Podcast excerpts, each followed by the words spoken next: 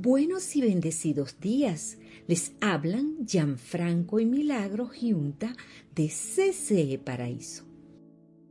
Ante todo, muchas gracias por aceptar la invitación a escuchar la enseñanza de esta semana, enseñanza que nos será de mucha utilidad para nuestra vida, especialmente para nuestra vida espiritual. Nuestro mensaje de hoy Decepcionado de Dios, de la serie Autopsia de la Fe. Buenos y bendecidos días, amada familia Iglesia. Hoy proseguimos con el tercer tema de la serie del mes de abril, de nombre Autopsia de la Fe. Ya conocemos que una autopsia es el nombre que se le da al examen que se realiza a un cadáver para poder así determinar las causas de su muerte, cuando éstas no se conocen.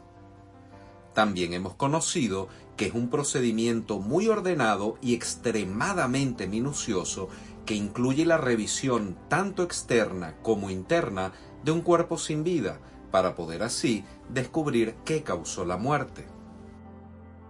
Para nadie es desconocido que en estos tiempos que estamos viviendo la fe en Dios se ha venido a menos, donde muchas personas han perdido la fe y podemos hoy considerar la fe como muerta.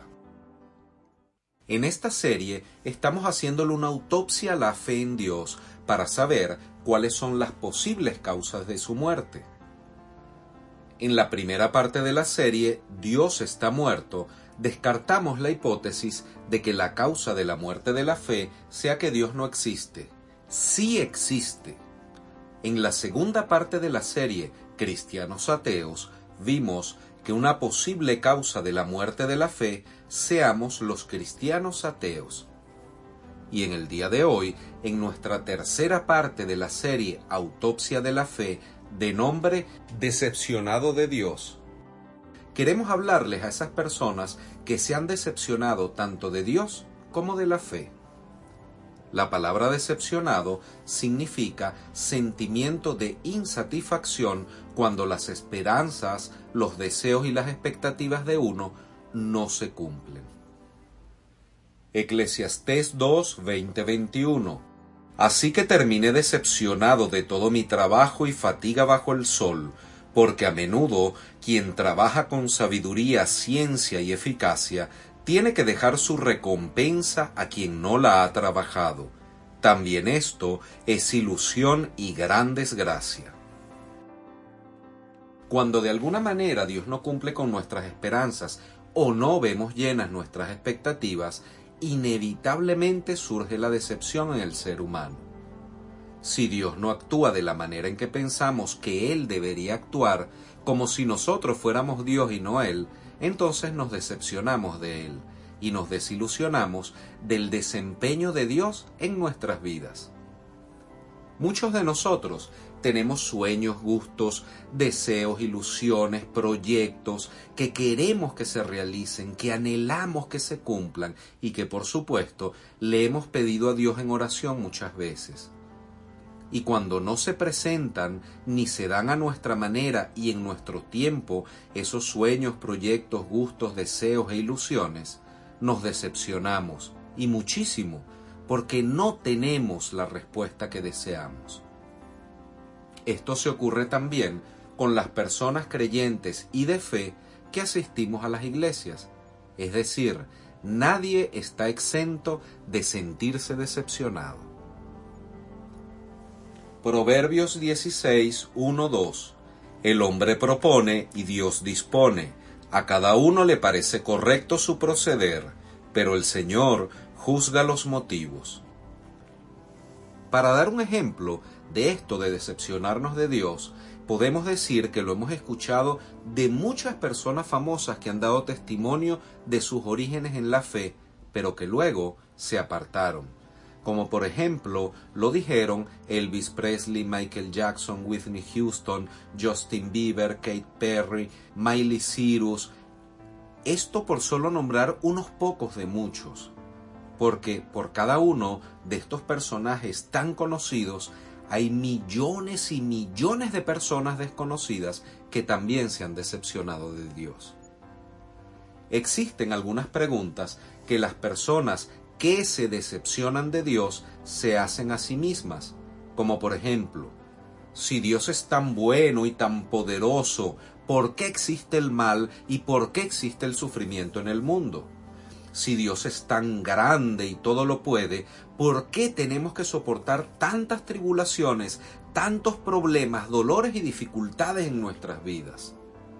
Porque Dios permite que la gente experimente hogares destruidos, drogadicción, accidentes, enfermedades, muerte prematura, violaciones, esclavitud, conflictos raciales, genocidios, guerras y pare usted de contar todo tipo de formas de violencia, inclusive desastres naturales, terremotos, tsunamis, tornados, miseria humana, hambre y pobreza. También se han preguntado, ¿y cómo un Dios tan bueno y que nos ama tanto permite todas estas cosas?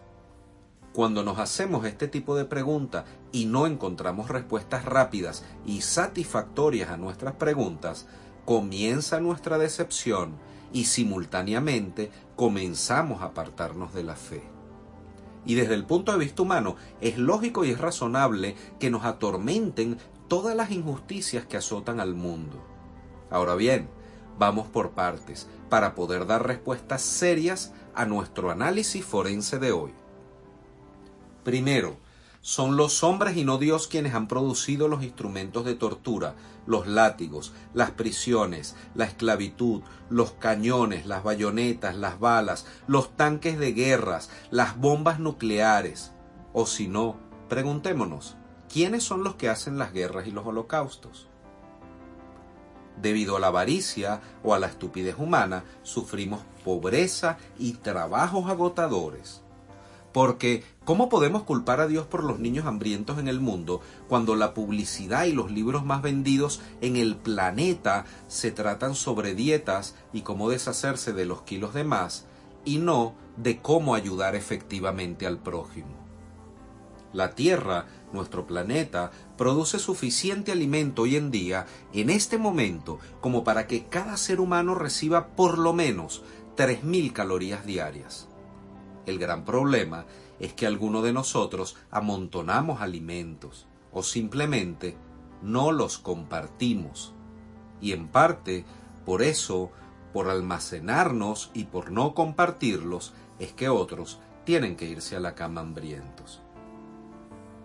Por ejemplo, las 200 personas más adineradas del mundo tienen tanto dinero acumulado como la sumatoria de dinero que tiene la mitad de la humanidad. Es decir, 200 personas tienen la riqueza de más de 4 mil millones de personas juntas. De hecho, hay compañías multinacionales con más recursos que muchos países pequeños. Más de dos mil millones de vidas sobreviven con solo un dólar al día o menos. Y entonces, ¿de quién es la responsabilidad? ¿De Dios o de nosotros los hombres? Porque los que causan las guerras nunca pelean en ellas. Como podemos comprobar, la mayoría de los sufrimientos de la humanidad son el resultado directo de la irresponsabilidad y el egoísmo humano porque en lugar de asumir nuestras responsabilidades, decidimos que es mucho más fácil echarle la culpa a Dios de todo. Nuestra segunda respuesta al análisis forense de hoy es que primero Dios creó el mundo bueno. Veamos, Dios en principio creó los cielos y la tierra. Dios miró todo lo que había hecho y consideró que era muy, muy bueno. Génesis 1.1. En el principio Dios creó los cielos y la tierra. Génesis 1.31. Entonces Dios miró todo lo que había hecho y vio que era muy bueno. Sí, Dios creó el mundo, nos enseña la Biblia, pero observemos detalladamente esas cuatro últimas palabras de Génesis 1.31. Era muy bueno. La palabra bueno que se utiliza originalmente en la Biblia significa admirable, apropiado, grato, totalmente aprobado. Es decir, que la creación de Dios fue en su momento admirable, apropiada, grata y totalmente aprobada. porque cuando Dios creó al mundo no había ni terremotos, ni huracanes, ni inundaciones, ni sequías, ni enfermedades, ni asesinato, ni suicidio, ni ninguna clase de delito, porque el mundo que hizo Dios era muy bueno, de hecho era el paraíso. Segundo, Dios creó a las personas con la capacidad de escoger, es decir, de elegir. Génesis 1.27 Así que Dios creó a los seres humanos a su propia imagen. A imagen de Dios los creó, hombre y mujer los creó. Ser hecho a la imagen de Dios significa que las personas son diferentes a los animales porque los animales no tienen una conciencia de Dios y no pueden tomar decisiones morales. Desconocen realmente qué es y qué no es correcto. Los seres humanos, en cambio, sí lo podemos hacer, porque Dios nos dio a los seres humanos la capacidad de escoger, es decir, de elegir. Lo cierto es que si el Señor nos creó a su imagen y a su semejanza, lo hizo en el sentido real de que nos otorgó la libertad y además la inteligencia para que nosotros mismos decidiéramos el camino que deseamos transitar podemos entonces hacer el bien o el mal. Podemos decidir creer en Dios o no creer en Dios, pero siempre es nuestra elección y no de Dios. Por eso los resultados de nuestras elecciones son responsabilidad nuestra y no de Dios. Si Dios no nos hubiera concedido el famoso libre albedrío, no seríamos más que unos robots, unos androides, por eso, todas las injusticias que provienen de la maldad humana, esa mal moral en definitiva, son obra nuestra y no deben ser imputados a Dios. Podemos usar la metáfora de que si vemos hombres barbudos y desasiados por la calle, sería tonto deducir que no existan ni peluqueros ni barberos. Si hay barbudos desaliñados, es porque no se acercan al barbero de igual modo, si vemos seres humanos que se comportan de forma mala o macabra, no es que Dios no exista, sino que simplemente esas personas han decidido no acercarse a Dios. ¿Por qué nos enfermamos y morimos? Porque ya no vivimos en ese hermoso paraíso que Dios creó para nosotros. Lo perdimos producto del pecado y la desobediencia de nuestros primeros padres Adán y Eva, es decir, por una mala elección o decisión. Y ahora es que existen gérmenes y enfermedades, fallos genéticos, dolor y muerte, y éstas se convirtieron ahora en parte de la experiencia humana. Génesis 3:17 Y al hombre le dijo, Dado que hiciste caso a tu esposa y comiste del fruto del árbol del que te ordené no comieras, la tierra es maldita por tu culpa. Eso también nos explica los desastres naturales, tsunamis, tornados, huracanes, inclusive el famoso cambio climático del que tanto hemos escuchado últimamente. Todo esto tiene un solo origen, la humanidad, que se ha rebelado contra su creador y ha decidido hacer lo que quiere y no lo que debe. Hay mucha gente hoy que está decepcionada y prefieren pensar que Dios es una especie de invento humano para explicar las cosas que no podemos respondernos por nosotros mismos. Y eso, de lo que no tenemos una respuesta simple o una solución inmediata, nos hace decepcionarnos aún más. Y entonces conseguimos una excusa para vivir una vida independiente, como mejor nos provoque, como si Dios no existiera. Y resulta que esa forma de vida nos aleja aún más y más de nuestro Dios creador y amoroso. El ser humano siempre ha creído en un ser supremo de un modo sobrenatural y natural. Creer en Dios es algo normal, es biológico, es algo que está en nuestro ADN como seres humanos, porque no somos solo seres humanos materiales, sino también espirituales. ¿O acaso hay alguien que esté escuchando este audio y que de verdad crea que solo es un cuerpo y que su alma no existe? Pensemos, ¿y el alma también viene acaso de un origen evolucionista o fue creada por Dios? Por eso, inclusive las leyes de la termodinámica nos corrobora que somos seres espirituales y por eso es que existen tanta cantidad de diferentes religiones, mitos, leyendas y creencias. La palabra de Dios nos enseña lo siguiente. Romanos 1.19. Lo que se conoce sobre Dios, ellos lo saben muy bien, porque Dios mismo se los ha mostrado. Porque lo que de Dios es invisible, o sea, su poder eterno y todo aquello que lo hace ser Dios, se ha hecho claramente visible desde la creación del mundo. El ser humano ha podido entender todo eso con facilidad al observar la creación de Dios. Así que la humanidad no tiene excusa alguna para hacer todo el mal que hace. Creer en Dios forma parte de nuestra naturaleza, tanto humana como espiritual, y no es ningún invento humano. Otra decepción que se escucha repetidamente es no es que mi vida es muy dura, que mi vida es muy amarga, Dios no me ha ayudado, por eso me desilusioné de Dios. Pero sabemos que cuando sufrimos cuesta mucho ver a Dios, es real, y el dolor puede alejarnos con gran facilidad de Dios si no lo vemos como el producto y la consecuencia de nuestras propias malas decisiones. Cuando todo va mal, es muy fácil juzgar a Dios y señalarlo como injusto, señalarlo como que no nos cuida y no querer saber nada de Él. Pero es que hasta el sufrimiento, si lo tomamos en fe, puede convertirse en algo útil y proactivo para nuestras vidas. Hay personas que se preguntan, ¿por qué debiera yo amar a Dios a pesar de todo lo que sufro? Vamos a devolverles la misma pregunta. ¿Por qué Dios debería amarte a ti a pesar de la desobediencia y de lo que tú haces sufrir a Dios? ¿Somos realmente merecedores del amor de Dios? Preguntémonos, ¿cuántas veces hemos desobedecido los mandatos de Dios o nos hemos burlado de Él o de la fe haciendo lo que nos provoca y no lo que Él nos ordena? Nosotros, la humanidad, realmente no le damos al Padre Celestial ningún motivo para que nos ame, ninguno. Sin embargo, el Señor, Dios, quien es bueno todo el tiempo, nos ama a pesar de todo. Si Él no nos amara en todo momento, no hubiera sacrificado a Jesús, su único Hijo, por nosotros la humanidad. Porque aunque no seamos dignos de su amor, el Creador nos ama de forma incondicional y perpetua.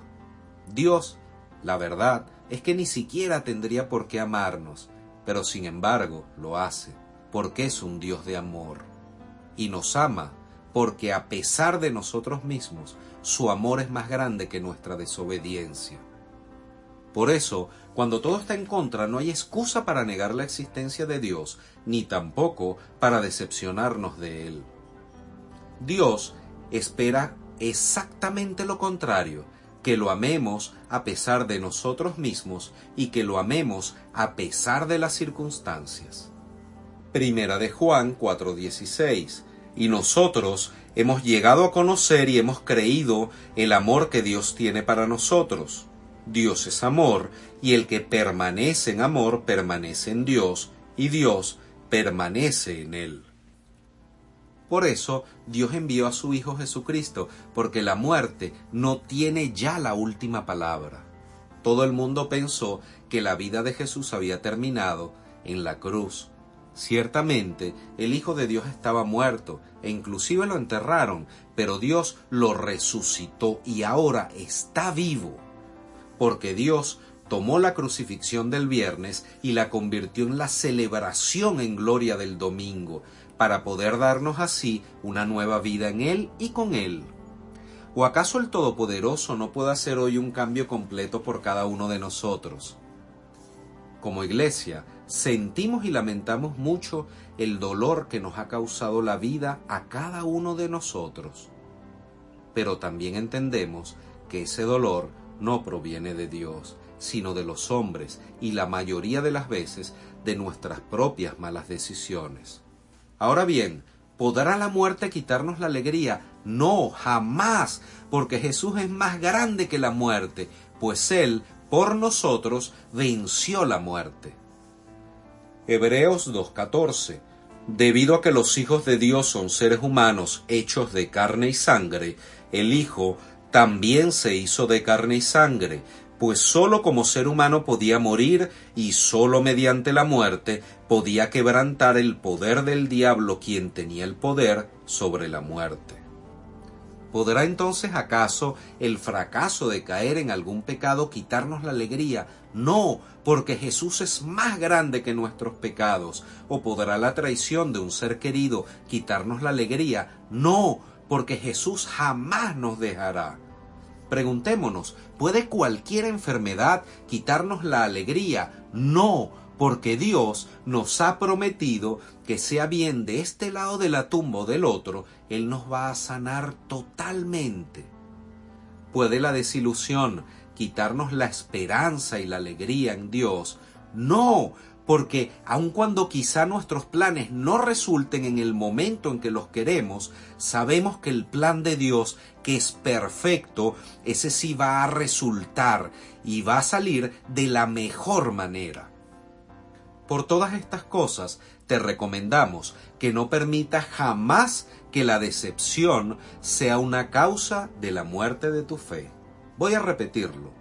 Por todo esto que hemos dicho, les recomendamos que no permitan nunca que la decepción en Dios ni en la fe sea una causa de separación de nosotros de Dios, porque eso llevará a que nuestra fe muera. Oremos. Señor Dios bueno y eterno, ante todo te damos gracias por amarnos de forma incondicional y sobre todo de forma inmerecida. Sabemos, Padre, que eres amor, y siendo amor, jamás nos dejarás de amar sin importar cuánto nos alejemos de tu presencia, porque tu amor es infinito y todo lo abarca. No somos, Señor, dignos de tu amor, mas sabemos que tu misericordia es mayor que todas nuestras fallas y que tu amor es más grande que todos nuestros pecados.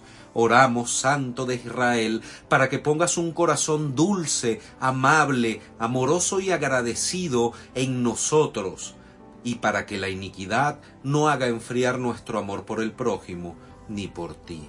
Sabemos, Dios, que debemos tener y demostrar amor los unos a los otros, y así como el Padre amó al Hijo y Cristo a nosotros, así igualmente debemos aprender a amar a nuestro prójimo, sin reservas y sin esperar recibir nada a cambio. Ayúdanos, por favor, a siempre mantenernos en tu amor, Jesús, muy especialmente tener presente el amor durante las pruebas que pasemos y ponnos en nuestros corazones la confianza y la fe en el nombre que es sobre todo nombre, para jamás decepcionarnos de un Dios que nos ama de forma sobrenatural y hermosa, tanto así como para enviar a su Hijo a entregar su vida en la cruz por todos nosotros, para reconciliar a la humanidad con Dios. Te pedimos, Señor, todo lo anterior en el nombre de Jesús de Nazaret, Amén y amén. Hermanos de mi corazón, hemos culminado por hoy. Dios les bendiga grandemente y en abundancia. Les amamos en el amor de Cristo y les invitamos a escuchar la próxima semana el mensaje de CCE Paraíso. CCE Paraíso más que una iglesia, somos una gran familia feliz.